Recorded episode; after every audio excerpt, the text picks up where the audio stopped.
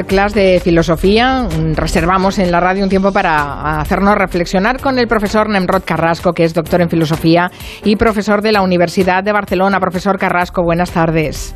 ¿Qué tal? Muy buenas tardes, encantado. La semana pasada desmontamos algunos tópicos en torno a la filosofía, que contrariamente a lo que muchas personas opinan, pues eh, no es una cosa así de, pa' intensitos. ¿eh? Eh, se puede hablar de todo, ¿no? Y de hecho, usted subrayó que las cosas cotidianas también requieren una cierta dosis de de filosofía. Ah, así que hoy em, quiere que reflexionemos sobre algo que es bastante cotidiano y además es que está muy bien, ¿eh? la amistad, teniendo en cuenta cómo andamos en el mundo y en la actualidad, reflexionar filosóficamente sobre la amistad nos parece muy bien. Es el nuevo reto que propone el profesor Carrasco.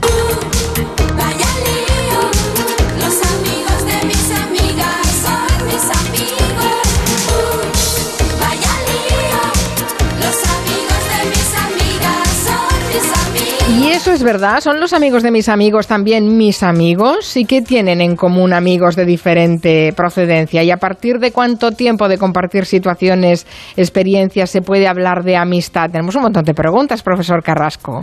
Pues sí, la verdad es que hay mucho, mucho que, mucho bacalao que cortar, ¿no? Porque se ha reflexionado mucho acerca de la amistad.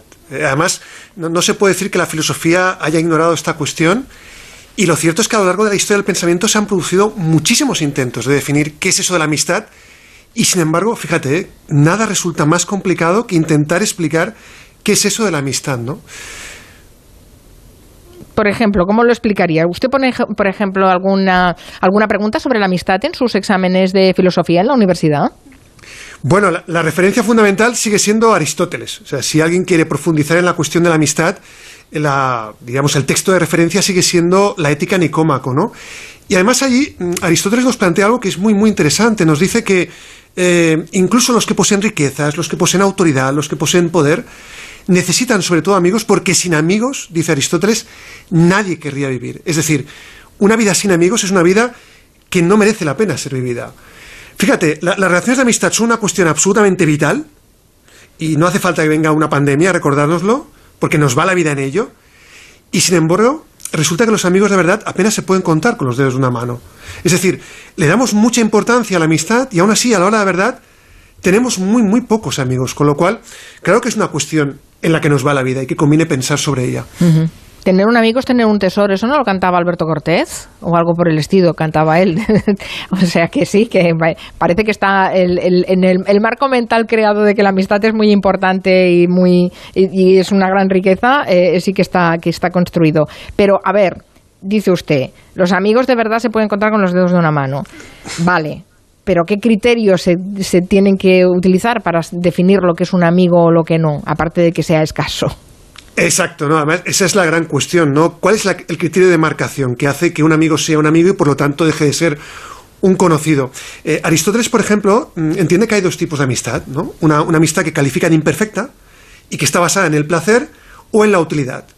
¿Por qué es imperfecta? Dice que es imperfecta porque depende de un elemento que es exterior a la relación. Es decir, eh, yo puedo ser amigo de alguien porque disfruto saliendo de fiesta cada fin de semana con esta persona. Ahora bien, ¿qué pasaría si a mí ya no me gustara salir de fiesta? ¿Se mantendría la relación como tal? Es decir, puedo ser amigo de alguien por el placer de hacer algo en común, pero también puedo ser amigo de alguien, por ejemplo, por interés, ¿no? porque me es útil, porque nos podemos hacer favores mutuamente. Aquí sucede exactamente lo mismo que en el caso anterior.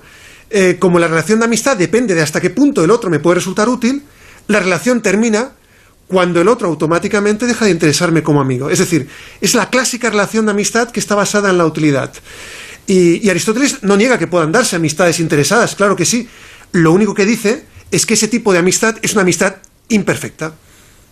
Y fea. Perdone que le diga, profesor Carrasco, pero claro, amigos por interés, eso no, eso no es muy, no es muy majo que digamos, ¿no? Hombre, es verdad, podemos ser amigos porque nos ayudamos, porque tenemos intereses, porque pasamos buenos ratos, pero es verdad, lo que dice Aristóteles es que la amistad real, la amistad de verdad, no puede estar subordinada a ninguno de estos motivos. Es decir, pueden estar, eh, eso no es ningún problema, pero lo que dice Aristóteles es que no pueden ser la razón fundamental por la que al final somos amigos de alguien.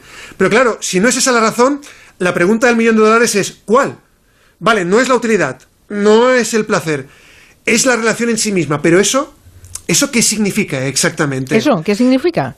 Exacto, esa es la cuestión. Aristóteles trata de ofrecernos eh, una explicación y utiliza tres categorías. Pero justamente cuando nos empieza a ofrecer esas categorías es cuando empiezan a aparecer todos los problemas a la hora de hablar de la amistad.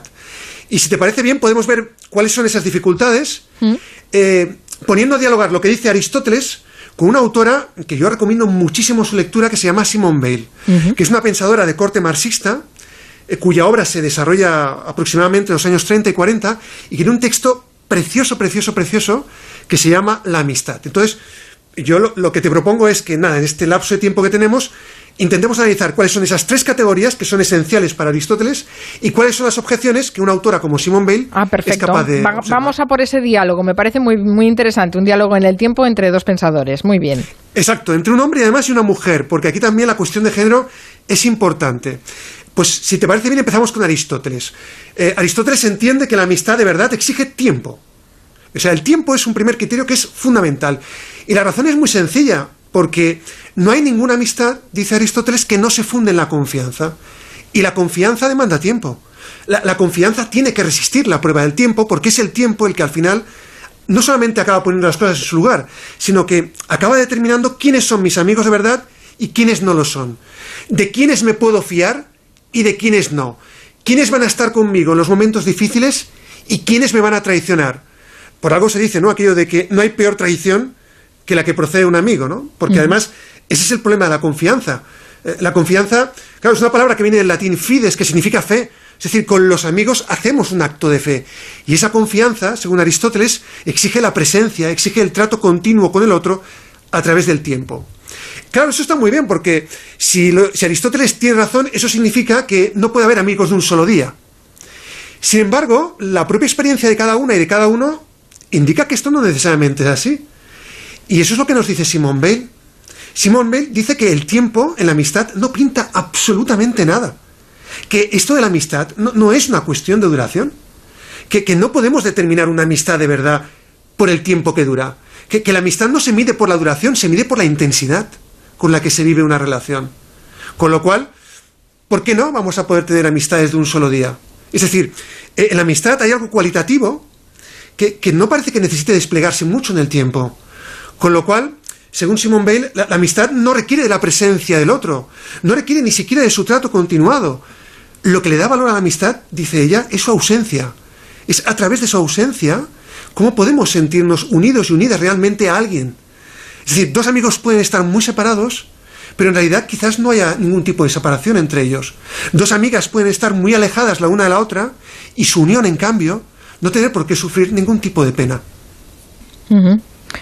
Está bien, o sea, o el tiempo o la intensidad. No tenemos por qué decidirnos por uno de los dos, ¿no?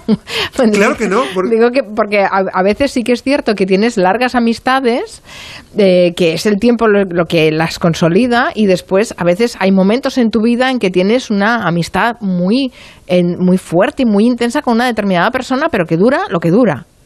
Por tanto, tenían razón los dos, ¿no? Yo creo que en cierto sentido lo, que nos muestra de entrada es que no hay una definición ideal de la amistad, hay muchos modelos de amistad y que, por ejemplo, en este caso no tienen por qué, por qué ser incompatibles, porque es verdad, hay amistades que evidentemente nos van acompañando durante el tiempo y son un espejo en el cual nos vamos reflejando, pero hay otras amistades que eh, lo que determina su valor es la intensidad con la que se viven. ¿no? Muy bien, ¿qué otro Hay un segundo criterio, un segundo criterio más resbaladizo todavía, que es la reciprocidad. Uy. Sí, aquí es donde tenemos también muchos problemas, porque dice Aristóteles que soy amigo de quien es mi amigo. Y claro, desde luego a ese que es mi amigo le doy todo lo que puedo darle sin esperar nada a cambio. Porque si esperase algo a cambio, estaría convirtiendo esa relación en una simple transacción. Claro, lo que ocurre es que la reciprocidad, bueno, pues es un arma de doble filo. Yo me entrego sin que el otro me dé, pero claro, no puede ser que el otro nunca me dé cuando yo siempre me estoy entregando. Es decir, yo puedo estar 30 días seguidos escuchando las miserias amorosas de mi mejor amigo, pero si al cabo de ese mes le necesito para contar las mías y resulta que nunca tiene tiempo para escucharlas, pues ahí lo que falta es esa reciprocidad, ¿no? Que, es tan importante para que haya amistad. O sea, el problema es el de siempre. ¿Cómo calibras la reciprocidad? ¿Cómo la medimos sin entrar en el circuito de las compensaciones? Porque se supone que que la amistad está fuera de esa lógica. Y, además el lenguaje común tampoco nos lo pone fácil cuando decimos lo que decíamos antes, ¿no? De que quien tiene un amigo tiene, tiene, un, tesoro. Claro. Pues bien, ese es el, esa es la objeción de Simon Bale. Para Simon Bale, la amistad no tiene nada que ver con la reciprocidad. La, amistad es pura gratuidad. La, amistad es entrega incondicional de, uno. Y además no tiene que haber un porqué. Es decir, eh, hay algo insensato en la amistad. La, amistad, además, dice Simon Bale, no tiene nada que ver con la elección. O sea, la amistad es algo que nos pasa. Es algo que se produce en nosotras eh, independientemente de nuestra voluntad. Eh, nadie elige a sus amigos. Porque aquí la única que elige es la amistad.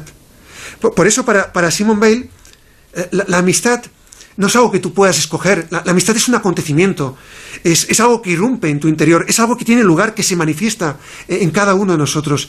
Y, de hecho, una relación de amistad comienza mucho antes de que comience propiamente como tal. Eh, una relación de amistad eh, comienza mucho antes de que, de que nos demos cuenta, por ejemplo, de que somos amigos de alguien. Por, eh, eso, esa, esa, pregunta tan infantil, ¿no? De, casi de guardería, decir, ¿quieres ser mi amiga? Simplemente te, la, te la, la, la, pronuncias cuando ya hay una relación consolidada entre esa persona, ¿no? Con la que quieres mm, establecer una relación de amistad. Sí, es, tan absurdo como querer establecer también tu mejor amigo o tu mejor amiga, ¿no? Ah, eso es muy de niños, ¿eh?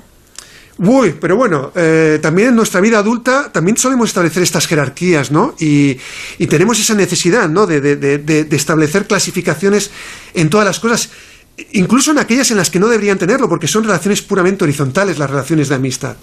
Y si te parece bien, vamos al tercer criterio, que es el de la semejanza. Eh, decía Aristóteles, que es complicado entablar una relación de amistad con alguien con quien no se tiene absolutamente nada que ver.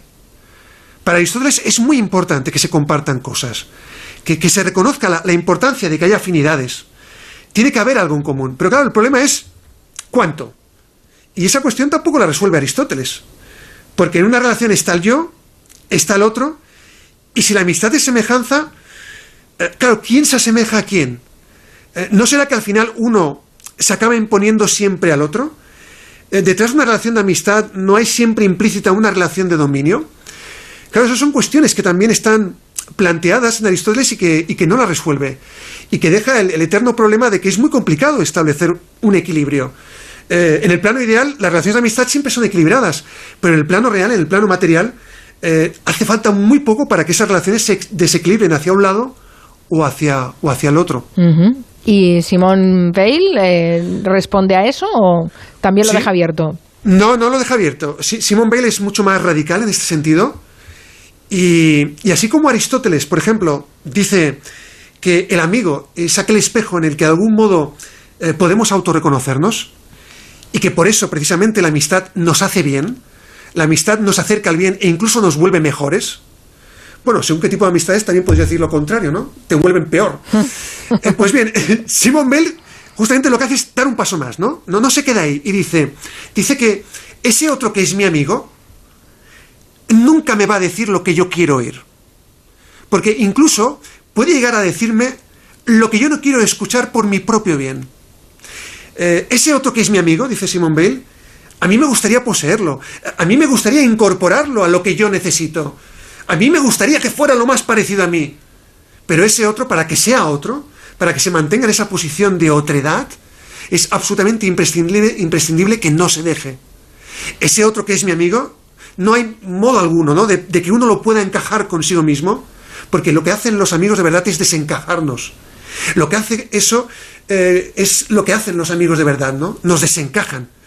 Y eso, según Simon Bale, es lo único que puede hacer la amistad cuando, cuando se vuelve una amistad de verdad, ¿no? Porque pues ahora le planteo un dilema habitual cuando se habla de amistad y es el hecho de, eh, ¿le tengo que decir a mi amiga que su pareja la engaña con otro? ¿Verdad que ese es un típico dilema moral que se plantea cuando se habla de amistad? Según Simone Bale, sí, ¿no? Porque los amigos están para decir esas cosas que aunque nosotros no queramos decirlas. E, exactamente, y además por la experiencia que pueda tener cualquiera de nosotros o de nosotras, eh, siempre te lo acaban reprochando. Es decir, siempre te acaban reprochando. ¿Por qué no me lo dijiste? ¿no? ¿Por qué no me lo dijiste antes? Y además siempre entramos en este problema de que tendemos a establecer mm, jerarquías en las relaciones eh, emocionales y afectivas. Solemos situar siempre en la, en, la, en la cúspide de la pirámide emocional la pareja y por debajo la amistad. Y muchas veces, claro, esos son los estragos que produce el hecho de no querer decir a nuestras amistades qué es lo que pensamos acerca de ciertas relaciones que, vemos ya de lejos, que, que, probablemente no sean las más, las más idóneas, ¿no? Pero sí, sí, efectivamente, eso es lo que nos recuerda Simon Bale. Es decir, cuanto más diferente sea ese otro, que, que es mi amigo, que es mi amiga, siempre podrá desencajarme, siempre podrá sacarme más de mí mismo, porque eso es lo que al final tiene que hacer la amistad. La amistad de verdad es una amistad que te provoca, la amistad de verdad te descoloca y te deja fuera de lugar. Bueno, pues nos deja con unas cuantas reflexiones. Gracias, profesor Carrasco. Hasta el lunes. Ahora les dejo con las noticias.